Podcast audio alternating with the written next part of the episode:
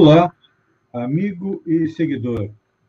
Seja bem-vindo à nossa live quinzenal, o Papo Espírita, onde eu e meu amigo Walter Ney Helf conversamos a respeito do Espiritismo, temos momento cultural, enfim. Eu vou começar dando aí o boa noite ao meu parceiro de Papo Espírita. Boa noite, Walter Ney.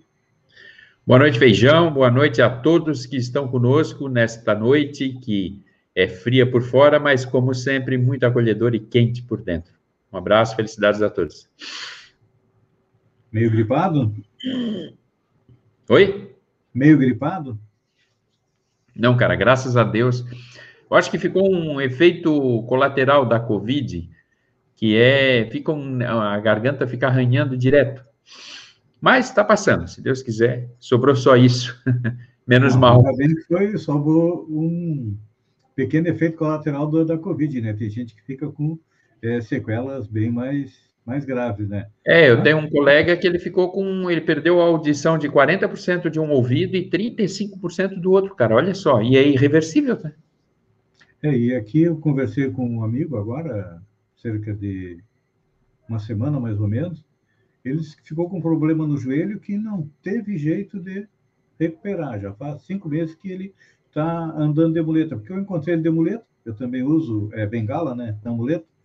Eu disse, ué, cara, o que, que eu disse? Não, isso aqui é uma, é uma sequela da, do coronavírus. Então, tá. Sério? Vamos começar o nosso programa, vou convidar o Walter Lee para fazer a nossa oração inicial para um, recebermos aí o apoio da espiritualidade. Então vamos agradecer a oportunidade, levar o pensamento ao alto e nos sentir amparados. Como tu mesmo falou e nós estávamos comentando agora, são milhares e milhares, na casa dos milhares dos nossos irmãos que estão sofrendo as agruras, não só das infecções em relação à, à Covid, mas todo tipo de, de drama, é, no tecido social e, de uma forma ou de outra, cada um de nós pode contribuir a, alterando a nossa psicosfera. Então, rogamos ao Pai que contribua e que nós nos sintonizemos com o todo, com Deus, como queiram, e ao nos sintonizarmos, que nós melhoremos a nossa psicosfera e com ela contribuamos para a, aliviar um pouco a tensão, a dor, o drama de todos esses nossos irmãos e irmãs. Estamos todos na mesma jornada. Que Deus nos ampare, como vem fazendo desde a nossa criação. Que assim seja. Nosso assunto principal hoje é o título uh, do Papo Espírita, Os Milionários da Covid. Isso porque eu separei duas notícias para que nós pudéssemos comentar a respeito disso. É que as vacinas contra a Covid criaram nove novos bilionários. É, enquanto boa parte da população está tendo problemas financeiros, né? Foi detectado que nove novos bilionários no mundo, juntos com uma riqueza de 19,3 bilhões, seria o suficiente para vacinar totalmente a população dos países mais pobres. E, falando em bilionário, né? Santa Catarina também entrou na lista global da Forbes de 2021. Um deles é o proprietário da Avan, o Luciano Hack, e outro, outro é a empresária Ana Maria, de 34 anos, a maior acionista individual da VEC.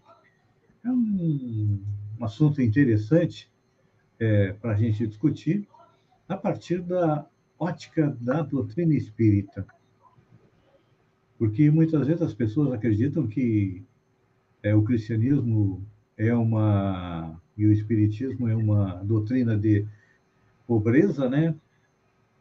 Mas Jesus, há dois mil anos atrás, já dizia que nós temos que dar a César o que é de César e dar a Deus o que é de Deus. Ou seja, nós vivemos no mundo e a riqueza tem sua utilidade para que a gente possa fazer a nossa evolução e ajudar também as pessoas a evoluir. Acho que é mais ou menos por aí o que pensa é, o nosso codificador Allan Kardec, não é? Sim, não há dúvida. É claro que ele permeia esse pensar com a, a responsabilidade social da riqueza. A riqueza ela não é fruto da pessoa, do esforço pessoal. Ninguém constrói fortunas a partir apenas do seu esforço pessoal. Isso inexiste, essa possibilidade inexiste. Ela é sempre decorrente de dois fatores: as riquezas anteriores que foram acumulando de uma forma ou de outra, e também de alguns ilícitos que são cometidos e que permitem que você faça fortunas de uma hora para outra. Então, nesse aspecto, a, a riqueza ela, ela tem que trazer um retorno. E o retorno provável, o retorno que se espera da riqueza é justamente estimular o progresso, seja material, seja intelectual da humanidade, e estimular o desenvolvimento. Por isso, a, a riqueza ela tem um, uma função social. Assim como a própria Constituição prevê que a propriedade tem que ter função social, o mesmo se diz da riqueza. É, é, certo que nós não podemos trabalhar com regime de igualdade absoluta, como pretendem alguns regimes totalitários, isso é indubitável, e o senhor Allan Kardec deixa isso claro, tanto no Evangelho segundo o Espiritismo, quanto no Livro dos Espíritos, quando trata das desigualdades é, em razão da riqueza. Isso fica insofismável. Mas também ele deixa claro que a riqueza não pode ser uma apropriação sob argumento de que aquilo pertence a alguém. Ela não pertence, ela pertence à sociedade e deve ser trabalhada para desenvolver a sociedade. E a doutrina espírita é, se orienta por essa lógica e não a lógica, claro, né, da acumulação, que como tu bem colocou, né, Feijão? E aí, uma pesquisinha rápida mostra que, durante a pandemia, 20 bilionários ficaram mais ricos. É uma demonstração da, da distorção absoluta do nosso sistema.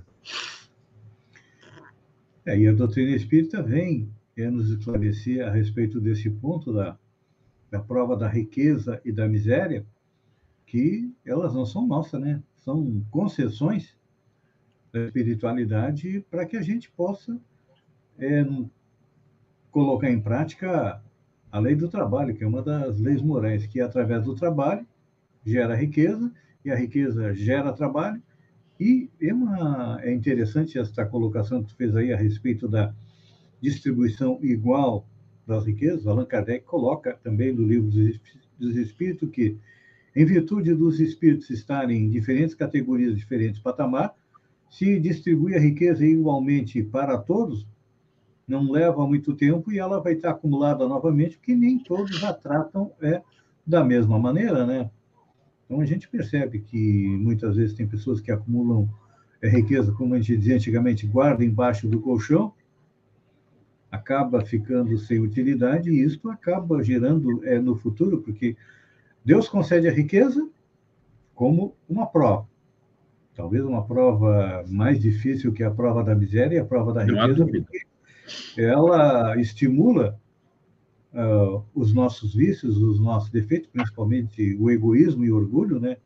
Eu sempre digo brincando, se quer conhecer alguém, dá dinheiro e dá poder para aquela pessoa, que ela naturalmente vai é, demonstrar quem realmente ela é. Só que a partir da, do conhecimento da doutrina espírita, com a reencarnação, a gente sabe que a riqueza que hoje vem às nossas mãos pode ficar nas mãos é, dos nossos descendentes, mas se ela for mal utilizada, na próxima encarnação, nós poderemos vir aí é, numa prova contrária, na prova, na, na prova é, da pobreza, né? É, e tem razão, Feijão, a prova da riqueza é uma prova dificílima, não se engane, é muito raro você ver uma pessoa rica materialmente e feliz, tá? Muito raro. Não se enganem. Aquilo que você vê em Instagram, aquilo que você vê em, em noticiários, em revistas de colunas sociais e tudo mais, aquilo não reflete a realidade, o dia a dia daquelas pessoas. Reflete um glamour produzido para aquele momento. Então, as misérias, elas se acentuam quando você tem a possibilidade de exercitar, executar todas as os vícios, as diatribes, todas as as distorções que você carrega dentro de si. Então, a riqueza tem disso. É claro que ela é extremamente positiva, é claro que a miséria é uma prova também de, de profundo, profunda exigência mas entre a miséria e a riqueza, a possibilidade de você afundar mais com a riqueza é maior. Isso não quer dizer que a riqueza tem que ser demonizada. Isso não quer dizer que a riqueza tem que ser tratada como algo que é coisa do diabo, coisa do, sabe, que não. Não, a riqueza integra o processo natural do desenvolvimento do espírito e é uma resultante daquilo que ele produz. Então, isso é um ponto. Até aí está tudo certo. O problema é quando a riqueza, sabe aquele ditado, dinheiro chama dinheiro? O problema é quando a riqueza ela é utilizada para catalisar para concentrar mais riqueza. Aí é que começa o dano, aí é que começa o prejuízo, né? E é aí que a riqueza tem que ser melhor trabalhada. É porque realmente, se a gente dá uma olhada é, na história da humanidade, a, o cristianismo sempre é, pregou a pobreza. A riqueza era para quem é, comandava e os outros tinham que ser mais pobres. Então, é verdade. A civilização ocidental vem com este não é medo, não é receio, mas é que com este pensamento de que é, com a riqueza é mais difícil fazer é, a nossa evolução. Mas não, a riqueza é aquele auxiliar que nós precisamos para fazer a nossa evolução, tanto que nós vimos hoje. Se esse dinheiro de todos os bilionários, tem até os trilionários, é, fosse bem empregado, com certeza nós teríamos condições melhores de vida para a população, mas é claro que ainda teríamos alguns que, em função de não conseguirem utilizar é, o muito ou pouco que têm de maneira correta, continuariam a passar é, por dificuldades, né? Que isso, a, a prova da riqueza e da pobreza leva a uma evolução e com o conhecimento da doutrina espírita a gente aprende a utilizar corretamente não só a riqueza, mas também compreende a utilidade da dificuldade, né, da pobreza, né? Sim, a dificuldade da pobreza e uma das funções da riqueza é justamente viabilizar as condições materiais para todos os espíritos que encarnam aqui. É, é, é esse é o ponto que a gente ainda não compreendeu ah, de fato, nós somos seres desiguais, nós somos seres em estados evolutivos desiguais, não há dúvida sobre isso. Basta ver que tem pessoas que têm maior habilidade que outras para ver, perceber alguma movimentação, alguma modificação. A gente cansa de ver isso, principalmente na, na área das redes sociais. O cara vai lá, cria um aplicativo, ele percebe uma necessidade, ele cria um, um, negócio e aquele negócio traz alta rentabilidade. Você vê isso, isso é, é indicativo da diferença entre nós, das diferenças entre nós. Então, essa parte, naturalmente, ela vai gerar desigualdades. Tá tudo certo aí. Porque é uma desigualdade decorrente da forma como cada um trabalha a sua existência. Tem pessoas que trabalham mais e tem pessoas que trabalham menos mesmo. Não é correto você dizer que todo mundo vai ganhar igual, todo mundo vai vestir a mesma roupa, todo mundo vai comer a mesma comida, todo mundo vai morar na mesma casa se as pessoas estão produzindo de forma diferente. A questão central é a partida, é o nascimento, é a hora que o cidadão encarna, é a hora que ele chega aqui. Não é possível que uma criança seja submetida à fome, à sede, à falta de saneamento, à falta de, de, de saúde básica, à falta de educação, de acesso à educação, porque isso não tem nada a ver com meritocracia ou coisa que o valha. Isso tem a ver com uma distorção, uma desigualdade produzida por um comportamento é, vilipendiado, um comportamento vil de, de um grupamento da sociedade. Então, esse ponto de partida, Feijão, é que tem que ser melhor trabalhado. Quando o espírito encarna, ele tem que ter todas as condições para o seu desenvolvimento. Se ele vai se desenvolver, é outra história. Aí é com ele. É pelo livre-arbítrio, né? Exatamente. Agora, na hora que o cara chega, ah, mas aí na outra encarnação ele fez isso, ele está pagando. Meu amigo, não te interessa se ele está pagando, está deixando de pagar. O que te interessa é o mundo das condições para ele se desenvolver. Se ele se desenvolve ou não, aí de novo é com ele. Agora, você não pode dizer que uma criança recém-nascida tá, vai morrer de fome porque ela está pagando. A gente sabe que tem a lei de causa e efeito, todo mundo sabe disso. Mas é como disse São Luís, te interessa isso? O que te interessa é o que tu vai fazer para minimizar isso, né? É, e é o que falta, não só no Brasil, mas no mundo todo, esta visão de que a riqueza é precisa ser é, melhor utilizada. Senão, vai entrar na, naquela passagem de Jesus com o moço rico que perguntou a, de, a Jesus o que, que precisava para é, conquistar o reino dos céus. Jesus disse: larga tudo que você tens e segue-me. Claro que quando Jesus disse aquilo, ele já sabia, já conhecia o futuro daquele espírito que daqui a três, quatro dias iria retornar à parte espiritual, então ele estava se é, liberando da parte material para continuar na sua evolução espiritual. Só que o que, que aconteceu? Ele não se liberou, ficou com medo de deixar aquilo pouco que ele tinha e, com certeza, atrasou a sua evolução é, muito tempo. Então, isso acontece muito conosco, né? Nós acabamos é, ficando é, presos na parte material e nos esquecemos aí da, da importância da nossa parte e da nossa evolução espiritual. Não há dúvida. E, e, nós estamos aqui para obter é, resultado em todas as áreas da nosso, do nosso desenvolvimento. Na área intelectual, na área emocional, na área espiritual, na área social, na área artística, sabe? Tudo integra o desenvolvimento do espírito e nós precisamos estar aí, precisamos estar juntos né, nesse processo. E eu acho que aí é que está a questão central é como nós podemos permitir que cada um desenvolva as suas habilidades conforme o seu interesse, né? É, se falar assim, área artística, acho que está na hora de nós irmos para o nosso momento artístico do é, Papo Espírita. E nesta noite nós temos a colaboração da nossa querida amiga Graciela Macarini, que Grande nos brinda com uma música espírita, é claro. Vamos ouvir a Graça? Olá, amigos do Papo Espírita, queridos amigos Alternei e Feijão, um abraço imenso. Eu sou Graciela Macarini, sou moradora de Nova Veneza, trabalhadora do Centro Espírita Chico Xavier de Criciúma e do Grupo Espírita André Luiz aqui de Nova Veneza. A canção deste momento é Em Busca de Paz, do compositor mineiro Sérgio Santos.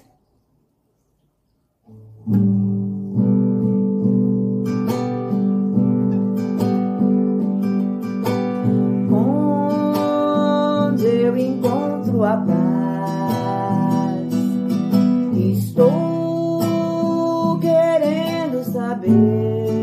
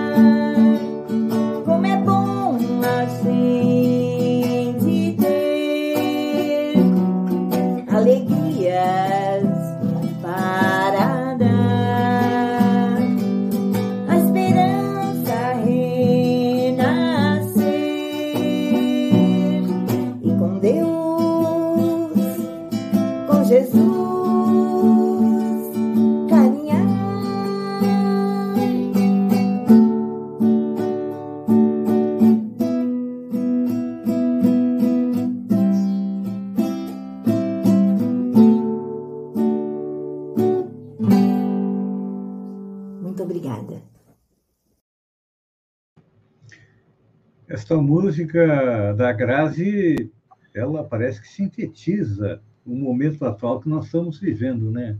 Momento de busca de paz, é, momento de busca de Jesus. E a música também faz, a letra da música faz como que uma síntese da doutrina espírita, né? Muito interessante, muito própria. A Grazi foi. A Grazi manda bem. A Grazi manda muito bem. Ela é muito, nossa, canta muito bem. E é um e, e- a arte, é, feijão e todos que nos ouvem, a arte é essencial. Aliás, já, né? Quem de nós na pandemia não não não se vinculou à arte como uma, uma tábua de salvação, como uma tentativa de minimizar os dramas íntimos, né? Não buscou uma boa música, um bom filme, um bom livro, enfim, estamos enclausurados de um modo ou de outro, né? Alguns mais, outros menos, mas de um modo geral enclausurados. E o ser humano ele ele depende da arte como ele depende da vida em sociedade. E ao depender dessa expressão artística, que na verdade é o que nos diferencia essencialmente, né? Dos outros seres que habitam esse nosso planetinha. Então, a arte, ela é muito rica e ela permite que o espírito faça viagens gigantescas sem sair do lugar. É impressionante. Eu, particularmente, gostaria muito de saber tocar alguma coisa. Nem bumbo eu toco. Eu, nesta encarnação, já desisti de aprender a tocar um instrumento. Teve uma época que eu ainda tentei aprender a tocar violão, mas havia um desencontro. Cada vez que eu ia na aula, o professor não ia. Quando o professor ia, eu não ia. Aí depois de dois meses, eu disse, olha, sabe uma coisa? Eu vou é, continuar com as minhas leituras, fazendo outra coisa, tocar violão não vai ser nessa encarnação. Parece que agora eu tenho um neto que gosta dessa parte musical. Então, numa dessas, eu vou tentar preparar Chega alguém aí. fazer essa parte que o avô não conseguiu fazer. Ele é apaixonado por violão, tem quatro anos e meio, já Oh. destruiu dois violões e está ganhando um terceiro também para poder aprender a tocar violão. Então, é interessante, porque ele sempre vai na casa espírita, né? Quando o Carlos Alberto, que abrilhantou o nosso programa anterior, faz as suas palestras, ele toca uma música, e quando ele sabe que é o Carlos Alberto que vai tocar, ele leva um violãozinho dele para ficar lá fazendo que toca junto com o Carlos Alberto. E é claro O que que que é, né? É, a gente sabe que a música, a arte, é o alimento do espírito, né? Como o nosso corpo precisa é, dos nutrientes, precisa se alimentar para se manter vivo, e principalmente agora, na época da pandemia, como tu disse, todos nós nos voltamos para alguma coisa. É, no início ali foi aquela explosão de lives musicais, aí depois deu uma, uma acalmada, estão voltando novamente, né? Então, realmente, é uma não deixa de ser uma válvula de escape para esse isolamento que a gente está vivendo, né? Com É. certeza. Já que nós estamos falando em arte, em cultura, né? E o Papo Espírita também tem aí as suas dicas de livro, né? O que, que tu Tem. tens para nós hoje de indicação de livro? Meu amigo, seguindo a, a minha linha dostoievskiana, eu tenho Nossa Senhora! Crime e Castigo? Crime e Castigo, do Dostoiévski, tá? É uma obra gigante na literatura universal, na literatura mundial, um livro maravilhoso, né, do a história do Raskolnikov. E, e olha, para nós espíritas, ele reflete muito o que, que é a, a, aplicação da lei de causa e efeito, mas como Dostoiévski condensa ela dentro de uma existência, de uma única existência, sem a aplicação do princípio da reencarnação, mas nós conseguimos visualizar ali o que, que é o espírito se atormentando em razão de algo que ele identifica né, como danoso, e depois ele, entre aspas, né, dando a volta por cima, eu não vou dar spoiler, ele dando a volta por cima, ele demonstrando toda, toda a força que há dentro do espírito humano, tanto na hora em que ele tem que enfrentar os seus demônios, quanto na hora em que ele tem que é, superar e, e experienciar as suas as consequências, enfim, né, da, da, do, dos atos que ele pratica. É um livro fantástico, os personagens construídos por Dostoiévski são magistrais, como sempre, né, não à toa ele é um dos, dos, dos gigantes da literatura universal, para mim, o melhor, ele, ele é fantástico na construção da, da complexidade da alma humana, das personalidades de cada personagem. É, é muito, olha, é um livro incrível mesmo. Eu, eu, eu dei uma lida no livro e eu estava doente. Eu tinha lido, aí eu fui ler de novo e eu estava doente. E aí, como o personagem central ele passa praticamente o livro inteiro doente, eu tive muita empatia com ele. Eu estava doente, daí eu sentia a doença. Muito bom. Esse é a minha, dica da semana. Crime e Castigo de Fyodor Dostoiévski. É, a minha dica da semana tem uma história.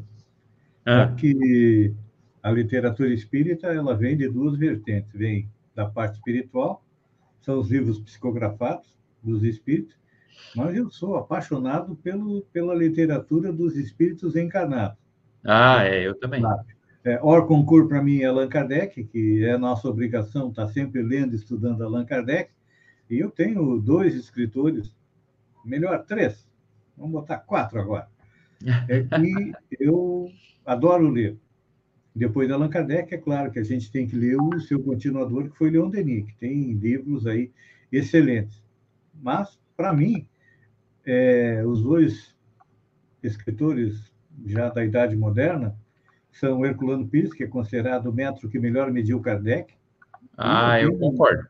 Um carinho especial por Hermínio de Miranda. Eu, vou confessar. Eu também concordo. Eu tento imitar o Hermínio de Miranda. Eu fiz uma mistura de Allan Kardec com Hermínio de Miranda quando eu comecei aquele meu projeto das Crônicas do Amanhecer. Porque Hermínio de Miranda ele pega um livro, lê e depois ele deglute para nós aqui, né? E faz a explicação do livro a partir da doutrina espírita. Então, é, lá pelo ano de 2005, 2006, eu sempre, quando eu vou visitar minha sogra, eu visito a Livraria Espírita da Bagença, na cidade onde eu nasci, e lá eu encontrei esse livro aqui. É, Guerreiros da Intolerância, do Hermínio de Miranda, onde ele conta a respeito de três encarnações do espírito. Primeiro ele foi a Hipátia de Alexandria, depois esse espírito volta com o Jordano Bruno, e depois com o Moane Bessan. Mas não é esse livro que eu vou indicar, esse aqui é só a metade da história. É que no início do livro tem a, uma introdução, a história do livro, ou melhor, a reencarnação através da história, que é escrito por Ismael Gomes Braga, e nesta parte do livro ele cita que Hermínio Miranda estaria escrevendo um livro onde ele iria contar a história de, do espírito em três encarnações: Alexandre da Macedônia, Júlio César e Napoleão Bonaparte. Ah, sim, sim.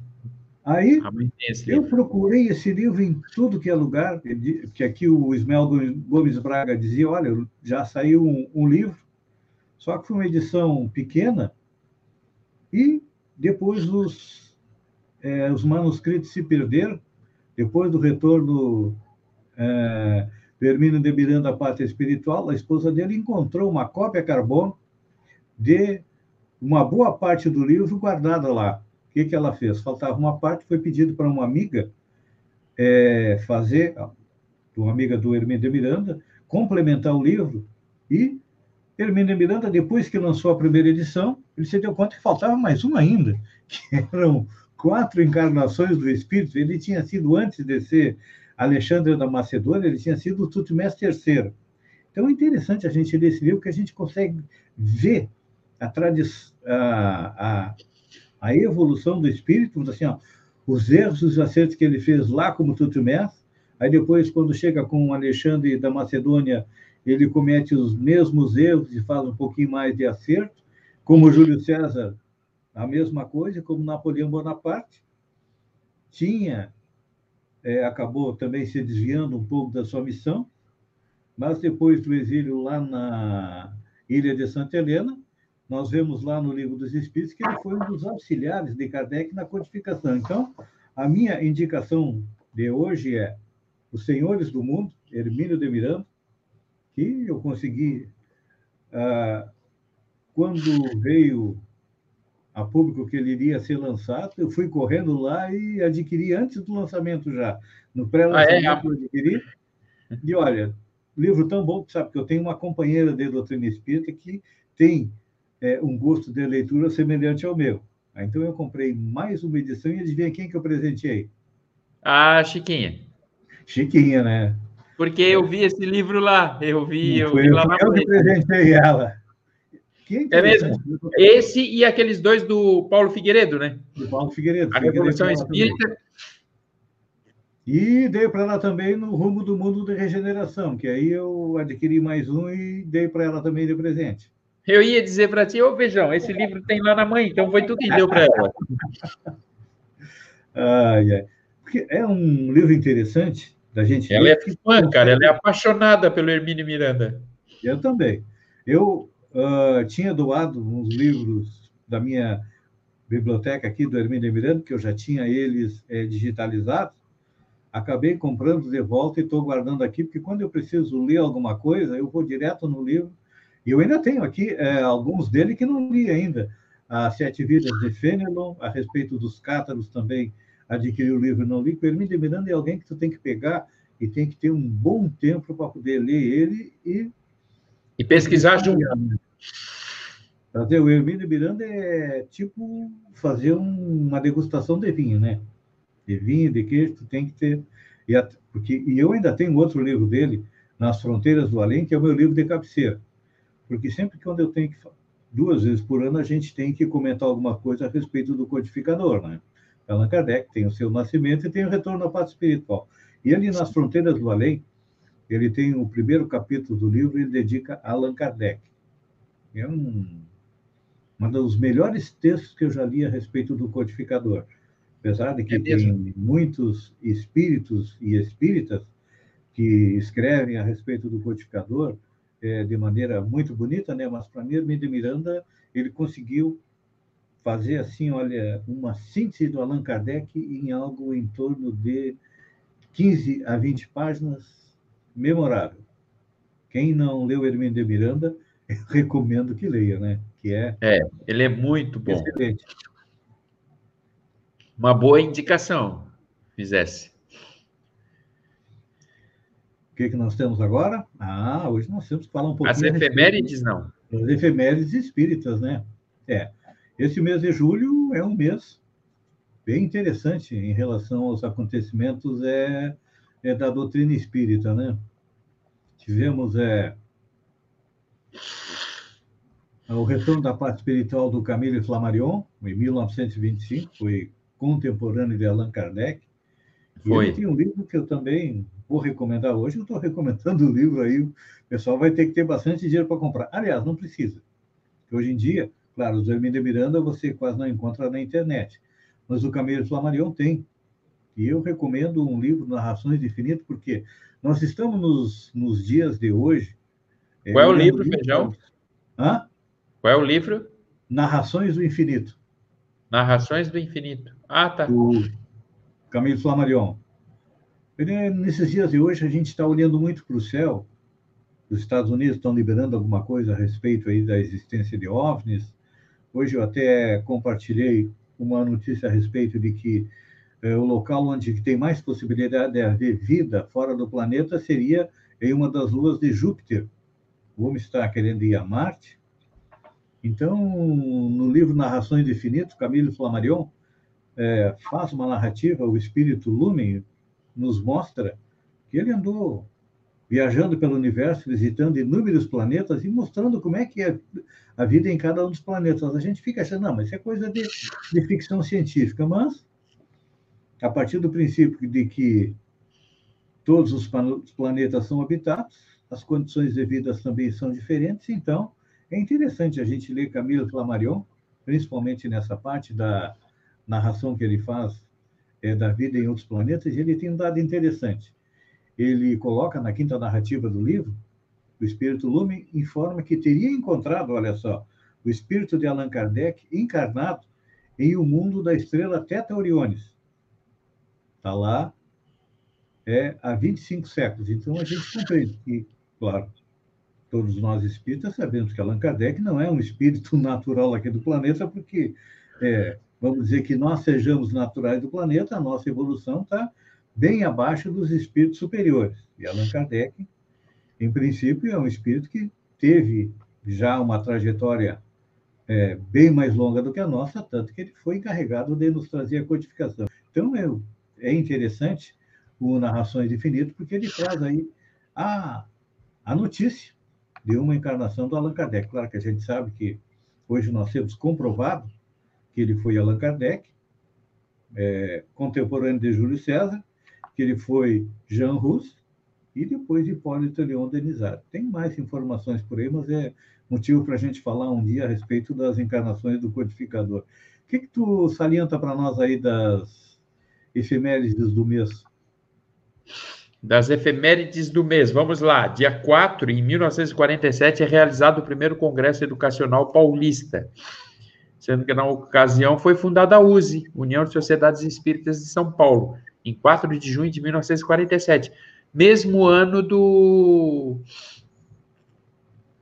Mesmo ano do ah, meu Deus do céu, me, me faltou a palavra do. Do Pacto Áureo. Pacto Áureo. Né? Unificação do Espiritismo no Brasil, né? O início da unificação, é. né? Não, estou confirmando aqui. O Pacto Áureo foi em 1949. 49, então, 1947 é. 1949. E em 1905 nasce Humberto Mariotti, escritor, poeta, jornalista, expositor e filósofo espírito argentino, né? Os argentinos estão em alta com o Papa, mas também tem uns bons espíritas lá na, na, na nossa co-irmã. Eu não sei por que, que o pessoal faz essa rixa, sabe? Eu acho que nós só temos rixa com a Argentina no futebol, porque no resto a gente se dá super bem.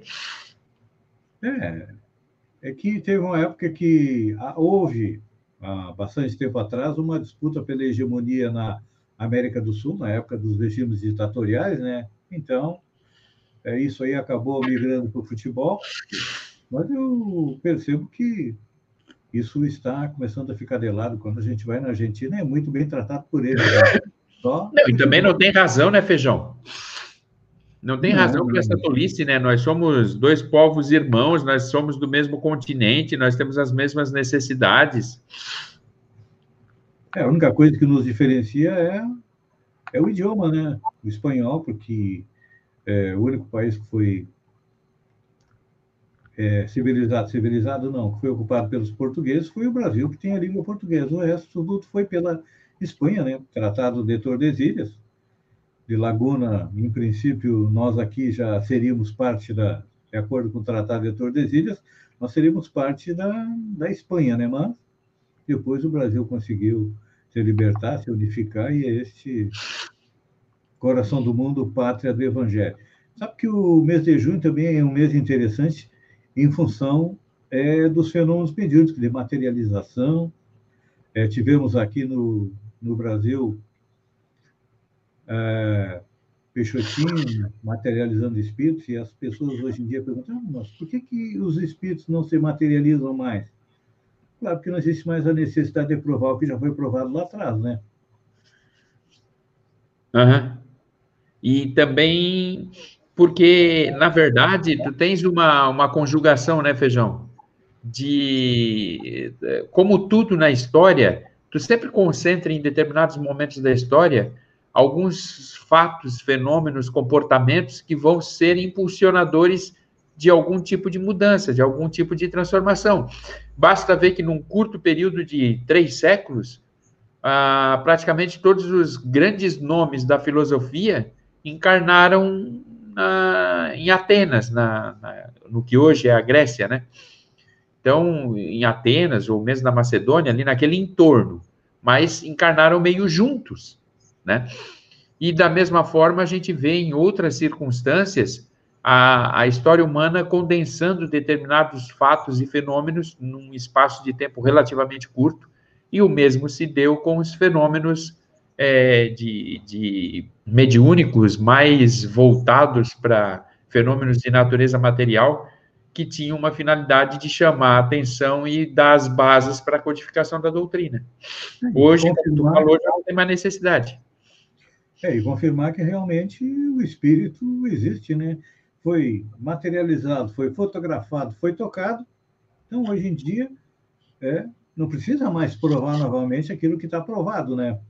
Mas eu acho que o fato mais importante ainda do mês de junho foi o fim da tarefa planetária do retorno à parte espiritual do grande nome do espiritismo do Brasil, Chico Xavier, né? Sim. No mesmo dia que o Brasil ganhou o pentacampeonato. 10 de junho, né? Uhum. É, ele disse que queria retornar à parte espiritual num dia em que todo mundo estivesse pensando em outra coisa, uma coisa positiva, que estava todo mundo festejando, e ele retorna à parte espiritual. Chico tem um, uma produção invejável, né? mais de 400 livros, livros que acredito que nós vamos levar várias encarnações estudando até compreender um pouco mais tudo aquilo que ele nos legou, que os espíritos nos legaram através do Chico Xavier, né? É bom a gente é, deixar claro que Chico foi o quê? Um médium. É. E médium é na acepção, na melhor acepção da palavra, um intermediário mesmo. Muitas vezes a gente vê médicos que começam a colocar algo de seu é naquilo que estão psicografando, e Chico não. Chico foi o, acredito eu, o intermediário mais fiel dos espíritos. Talvez exceções sejam quando Allan Kardec codificou a doutrina espírita, os médiums pelos quais os espíritos estavam se comunicando. Mas Chico foi é, essa é uma qualidade atribuída ao Chico que é destacada, né? O fato de ele ser um médium de qualidades é, orgânicas, técnicas, enfim, destacadas e, e, que não tinha precedentes, não, nem antes não teve precedentes, nem depois com outros médiums, uma vez que de regra, e, e mesmo o Chico teve, mas ainda assim em grau bastante controlado, que é o animismo, né? Que é aquela coisa de você permear um pouco do, do, do que você é, o que é natural. Não tem nada de errado nisso, não há nada que desqualifique a atividade mediúnica. O problema é quando a atividade mediúnica é distorcida pelo animismo, né? Que acontece muitas das vezes.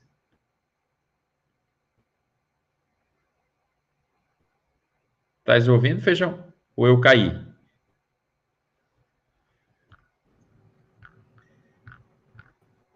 Ah, voltou. Tivemos um pico na nossa internet, voltou. Nossa, é a tua, é a tua ou a minha? Eu acho que foi a minha aqui. Ah, tá, porque é, a nós minha... Estamos eu... falando Chico, né? Vamos fazer o nosso encerramento. A nossa amiga Grazi vai nos apresentar uma música e olha para tu ver como é que as coisas acontecem.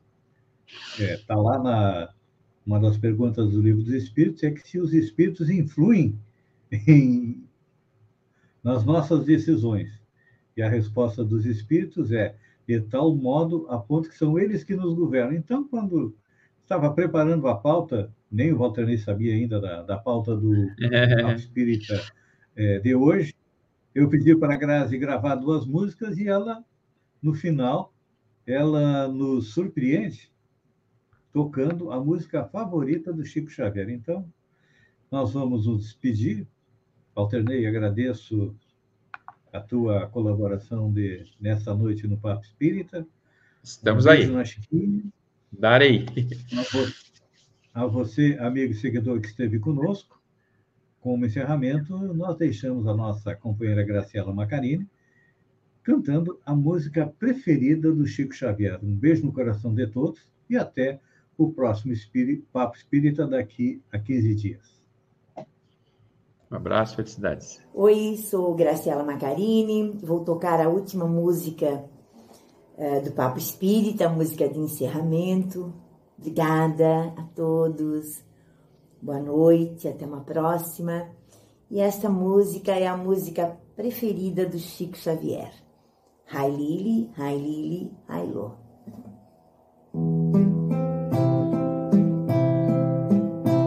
Um passarinho